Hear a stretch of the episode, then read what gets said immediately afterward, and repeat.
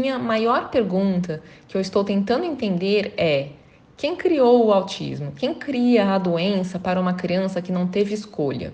E o Abraham? Todos têm escolha. Tem várias coisas que queremos falar sobre isso.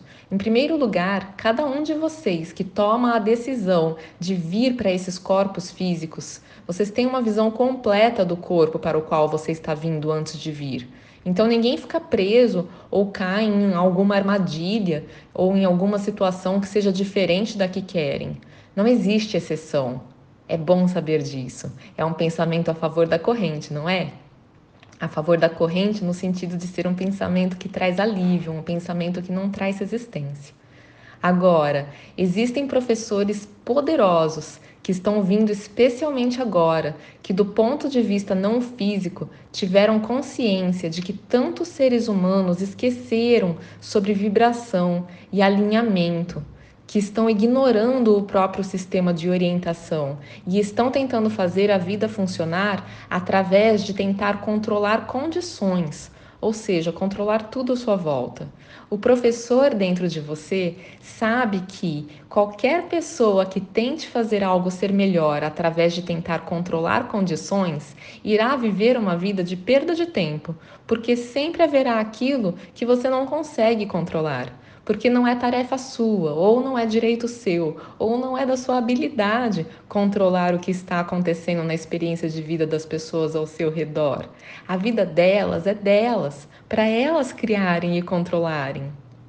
Então, um grande número de energias, de consciências, estão vindo querendo deliberadamente uma condição física que ninguém consiga fazer a cabeça deles para ser diferente. Em outras palavras, eles dizem: eu irei e eu serei diferente a ponto de que você não conseguirá obrigar essa peça quadrada a entrar num buraco redondo. Não importa o quanto você tente, você não irá conseguir me controlar. Eu serei livre. Então, conforme você interaja com eles, se você tiver a oportunidade de viver a experiência maravilhosa que é estar com eles, quando eles não estão sendo desafiados por um sistema que quer modificá-los, em outras palavras, imagine quão frustrante é estar satisfazendo a sua intenção do ponto de vista da sua fonte e estar aqui em um corpo físico que é diferente o suficiente para ninguém querer te controlar e perceber que as pessoas ainda estão tentando te controlar. É a frustração e indignação que você vê neles. Eles querem dizer para você, e se eles fossem melhores com as palavras, eles diriam para você: como assim? Eu passei por muita coisa para poder ser diferente. Era para você me deixar em paz. O pessoal deu risada. E aqueles que estão em um ambiente em que alguém não está se esforçando muito para tentar fazê-los serem normais, conseguem viver a beleza e a maravilha que é conviver com essas pessoas incríveis. Porque você chama isso de deficiência, mas eles chamam isso de vantagem. Em outras palavras, a partir da perspectiva da fonte, seria algo como: eu decidi que vou pegar esse ser poderoso que eu sou e eu vou entrar na experiência física e vou ser diferente o suficiente que você não irá conseguir me controlar. E eu serei uma das poucas pessoas no planeta que você poderá encontrar que sabe que é livre. Porque eu escolho liberdade ao invés de escolher ter a sua aprovação. E a sociedade que está envergonhada ou preocupada com eles está sempre tentando encontrar mais um jeito de trazer essas pessoas para o normal.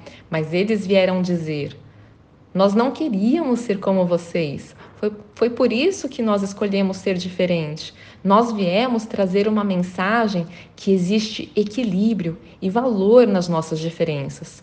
Nós viemos ensinar amor incondicional a maior parte das pessoas falam sobre amor incondicional, mas elas não vivem isso. A maior parte das pessoas falam coisas como: Você é tão doce, por isso eu te amo, nessas condições de você ser doce. E também dizem: Você é muito diferente, nessa condição não dá para te amar. Então, se você for mais desse outro jeito, seria muito bom, porque eu quero te amar. E se você for desse outro jeito, eu vou conseguir te amar. Então, eu só quero te modificar um pouco para eu me sentir melhor sendo que o amor incondicional diz: Eu quero tanto estar conectado com a fonte que eu vou olhar para qualquer coisa que eu esteja olhando através do olhar da fonte, o que significa que eu não preciso que você seja diferente do que você é para que eu me sinta melhor. Eu tenho a habilidade de ajustar o meu olhar para me alinhar com a fonte. Amor incondicional diz: eu vou me conectar com a fonte e então eu irei olhar. Amor condicional diz: eu vou te pedir para ser do jeito que eu quero que você seja, para que quando eu olhe para você eu me sinta melhor. É uma diferença enorme. Amor incondicional é liberdade absoluta. Amor condicional é prisão absoluta. Então, esses seres abençoados vieram como professores de liberdade. O pessoal aplaudiu. E a coisa mais interessante é que eles se sentem livres, mesmo quando você tenta controlá-los. Isso é muito interessante. Então a criança autista se sente livre. Ela não se preocupa com nada, você notou? E as pessoas que estão tentando que elas sejam diferentes para que elas possam se sentir melhor estão em uma prisão.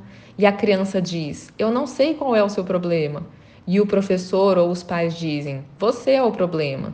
E a criança diz: Você vai ter que superar isso porque eu não consigo mudar. Se você irá interagir comigo, você precisa descobrir o que é amor incondicional. E quando você descobrir, você será livre como eu.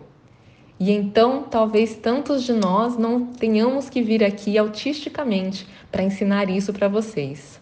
Eles estão se divertindo muito. Olhe-os de perto e veja a alegria do ser deles. E diga a eles: você não precisa mudar um fio de cabelo por mim. O pessoal aplaudiu muito. E o convidado disse: Deus te abençoe, e é isso mesmo.